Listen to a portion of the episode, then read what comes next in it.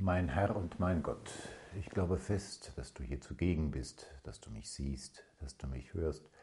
Ich bete dich in tiefer Ehrfurcht an. Ich bitte dich in Demut um Verzeihung für meine Sünden und um die Gnade, diese Zeit des Gebetes so zu halten, dass sie mir Frucht bringt. Abschied. Herr, Abschied ist nichts Schönes. Abschied bedeutet sich trennen müssen, nicht mehr mit lieben Menschen zusammen sein zu dürfen. Abschied hast du genommen am Ölberg vor sechs Wochen. Wir sagen am Gründonnerstag in der Ölbergnacht. Du warst nach dem letzten Abendmahl, nach der Einsetzung der heiligen Eucharistie mit deinen Jüngern in Gethsemane. Du suchtest ihre Nähe, aber sie haben es nicht verstanden, sie sind eingeschlafen.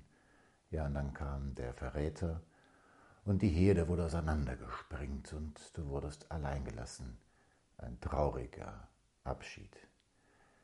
Heute, am Fest deiner Heimkehr zum Vater, Christi Himmelfahrt, heute bist du wieder mit deinen Jüngern zusammen und wieder auf dem Ölberg, etwas oberhalb des Ortes, wo Gethsemane ist. Und du nimmst Abschied. Aber das ist ein ganz anderer Abschied.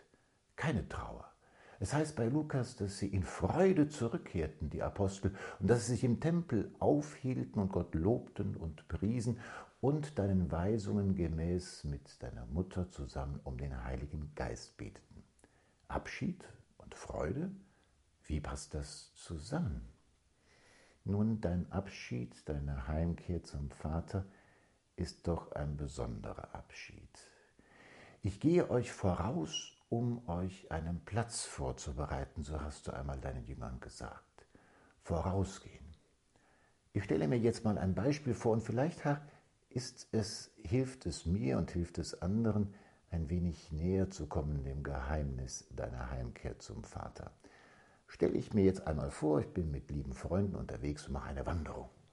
Und dann irgendwann sagt einer aus der Gruppe, wir sind bald am Ziel, ich gehe schon mal voraus, ich bestelle für alle ein kühles Bier und ein Schnitzel oder auch wahlweise ein Kaffee und Kuchen. Wir sehen uns gleich.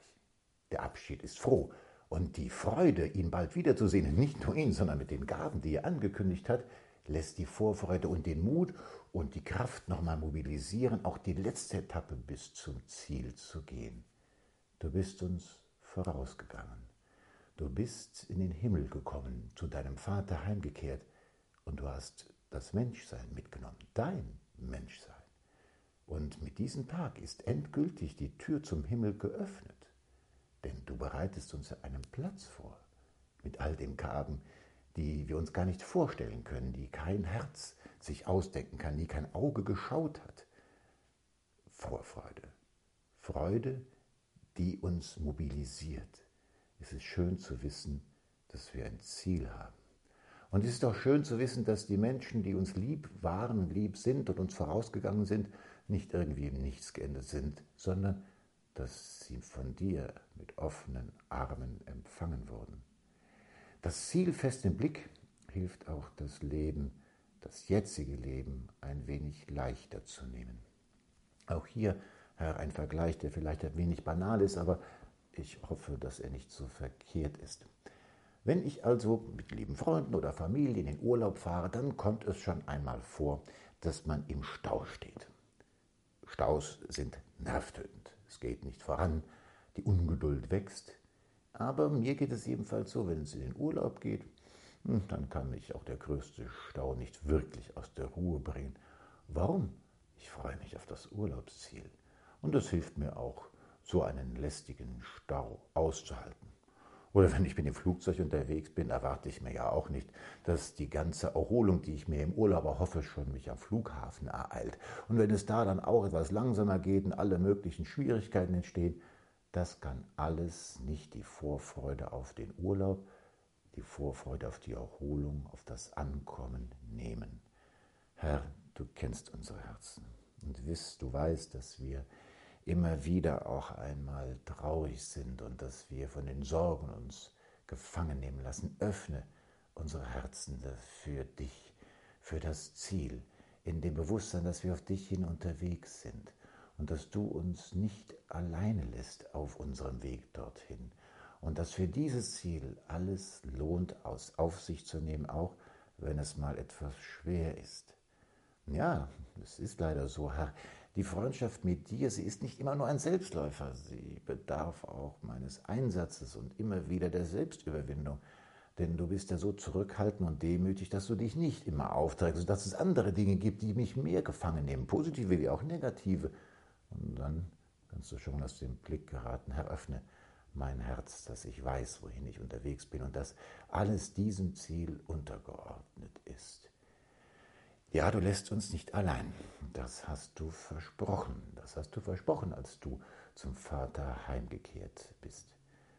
Ich bin ja schon lange mit dir auf dem Weg, aber erst vor gar nicht allzu langer Zeit, Herr, ist mir etwas klar geworden, was mir jedenfalls nicht so präsent war.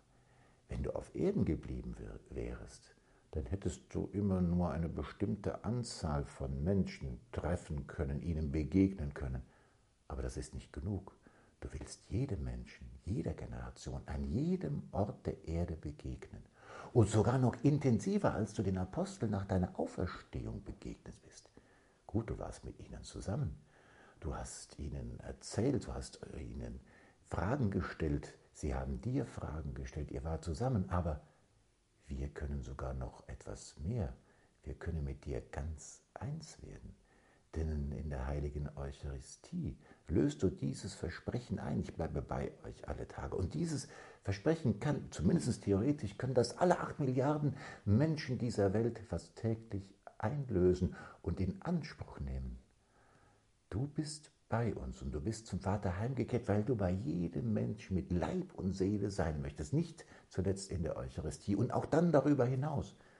Bald feiern wir die Fest deiner Geistsendung und der Heilige Geist ist der, der uns ja auch über die Eucharistie hinaus mit dir in der lebendigen Gemeinschaft im Einssein halten möchte.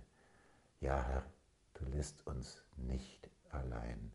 Und wenn wir uns einmal einsam vorkommen oder wenn wir einmal nicht weiter wissen, dann erinnere uns daran. Du bist bei uns. Wovor sollen wir Angst haben?